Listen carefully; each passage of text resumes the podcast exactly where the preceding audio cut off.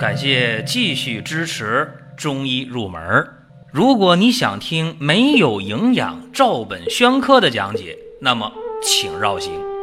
中医入门是中医小白的入门神必备，让我们一起发现中医之美。下面说两个微信公众号：蒜瓣兄弟、光明远。各位在公众号里。我们继续缘分。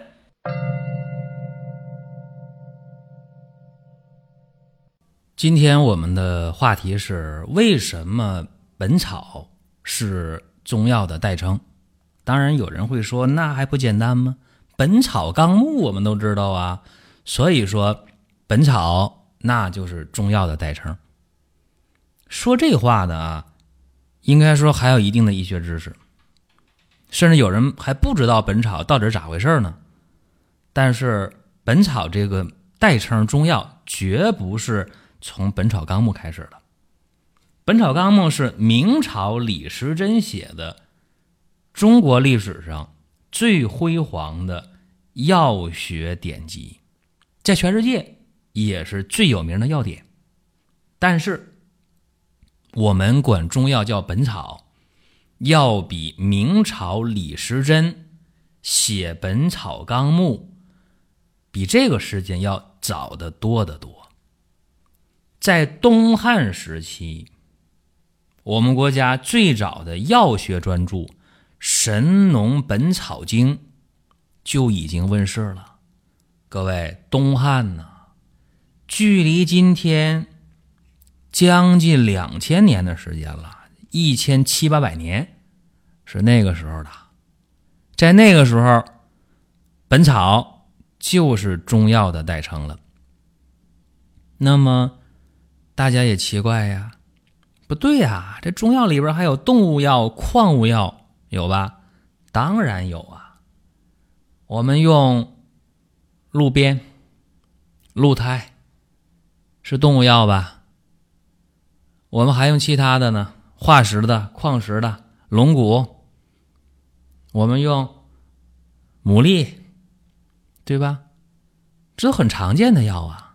那不是草啊，不是草根，不是树皮啊，不是树叶啊，不是花啊，不是果啊，对不对？但是到今天为止啊，我们临床当中常用的五六百味药当中，这里边草根、树皮。花果、茎叶这些本草类的药，还得占到百分之八十五以上。至于说我们这一万多种药材当中，本草类的药八千多种，所以说啊，草根、树皮、植物的根、茎、叶、花、果实这些草本类的占大多数。所以从《神农本草经》开始，从东汉开始，本草。就成为了中药的代称。话说到这里，大家恍然大悟：哦，我知道了，原来如此啊！看来神农写的书真厉害啊！各位千万别以为《神农本草经》就是神农写的，真不是啊！这叫托名，托古人之名，就像《黄帝经》一样。那《黄帝经》就皇帝写的吗？也不是。非一人一时之作，什么意思啊？就不是一时半刻，不是一个人、两个人写的，是经过历史长河的沉淀，集体创作，人民群众的智慧。但是《神农本草经》，它确确实实是中国最早的一部药学专著，这个是毫无疑问的。这本书里边对药物的采摘呀、炮制啊、使用啊。做了详细的论述，就到今天为止啊，《神农本草经》还有非常重要的理论依据和操作意义。说白了，今天中医药整个行业当中，很多时候还得靠这本书《神农本草经》。那为什么就托名叫《神农本草经》啊？无非就是老百姓理解的。拉虎皮扯大旗是吧？这话说的有点俗气，但理儿是这个理儿，话糙理不糙。托一个名人的名写的书，那这书就厉害了。对吧？像今天为什么我们出书热，大家写本书很容易，甚至都不用你写，是吧？你说你想出书容易，找个写手帮你写就行了。但是为什么还要找名人帮你写过序言呢？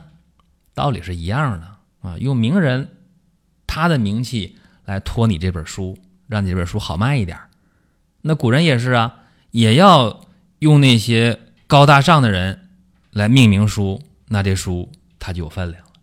这是最开始这么想的。但是《神农本草经》啊，它不仅这名儿好，内容更好。《神农本草经》呢，在今天简称啊《本经》或者《本草经》，这里边记录了药三百六十五种，分为上、中、下三品。经常听到本经上品，啊，就是《神农本草经》当中把这药列为上品了啊。本经上品，比方说人参，人参就是本经上品，包括中华九大仙草都是本经上品。那本经上品一共有多少种啊？一百二十种。这一百二十种药都是没有毒的药，都是以滋补营养为主的药。这些药呢，无毒，滋补营养，既能去病，又能强身健体、延年益寿。所以，本经上品的药，在今天还是我们滋补强身的首选。在《神农本草经》当中，中品也有一百二十种。这一百二十种中品呢，是无毒，或者有小毒。毒性不太大，这些药呢，往往是补养和祛病双管齐下。但既然这些药有小毒啊，其中有有小毒的，所以这样的药能长期吃吗？哎，不需久服。说了上品和中品了，那就有下品，上中下嘛。《神农本草经》当中，下品有一百二十五种，这些药。它是以驱除病邪为主，以驱邪为主，以扶正为辅，所以这些药药性峻猛，往往都是有毒的药。那么这样的药是不是就容易克伐人体的正气呀？所以说，《神农本草经》当中的下品一百二十五种药，在用的过程中。叫做重病忌止，不可过量。什么意思？这个药用上了，病好了，你就可以停了，就不能用了。重病忌止，不可过量，量还不能大，因为它往往都是有毒的药。所以这就是《神农本草经》当中三百六十五种药分为上、中、下三品的一些基本情况。那这样的一些药物的区分方法，上中下三品合理吗？在东汉时期，当然非常合理。在今天还完全合理吗？有一部分不是十分合理，但是起码在那个时候起到了至关重要的作用。什么药可以常吃？什么药可以不常吃？什么药可以吃上病好就停？都说的详详细细、明明白白。今天的药理学不断的完善，我们知道了这本经的上中下三品当中有一些需要重新的认识，这个今天不做讲解。我需要说的是，《神农本草经》它也是把这个药啊按照君臣佐使的地位，表明了药物之间匹配的主次关系。和一些基本的配伍原则，这一点是非常难能可贵的。说哪个是主要，哪个是辅助的药，说的很明白。而且《神农本草经》把这个药物的性味儿也做了详细的描述。哎，说你这个药四气五味儿，寒热温凉，酸苦甘辛咸，到底是怎么一回事儿？那么把这说的很细，就能有针对性的帮人们去治病了。根据不同的疾病选择不同的用药。比方说啊，你得的是寒病，那就用热药呗；热病就用寒药呗；湿病选温燥之品；燥病用凉润之品。在具体用药的时候，我们如果参考五行的生克关系，再结合药物的归经、升降浮沉，那整个的选药配方就会更加的精当，疗效也会更加的好。药物在应用的过程当中啊，就得去研究药物之间的相互关系。《神农本草经》呢提出了七情和合的原则，这个原则在实践当中有非常大的作用。比方讲啊，两个药有共同的使用的特性，那他们用的时候就能够相互的去辅助，发挥更大的药效，那就比单独用一味药效果要强上很多倍。